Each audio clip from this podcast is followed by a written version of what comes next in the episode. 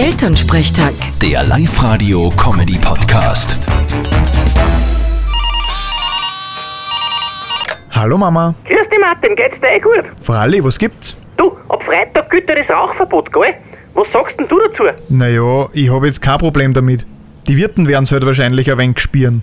Und was sagst du? Naja, ich hab kein Problem. Dann stinkt der Papa nicht mehr so, wenn er von Wirten heimkommt. Und ich brauch nicht so oft Wäsche waschen. Ja, das kann ich gut verstehen. Ja, und wenn ich dann verkühlt bin, weil ich irgendwie rausgehen muss zum Rauchen, Erst halt auf!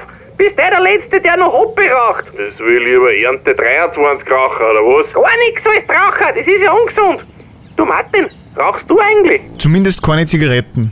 Hier und da rauche ich mal einen Mut. Ah was? Ein Mut? Du rauchst der Kotz? Na Mama, Mut sind Zigarillos. Aber die inhaliert man eh nicht.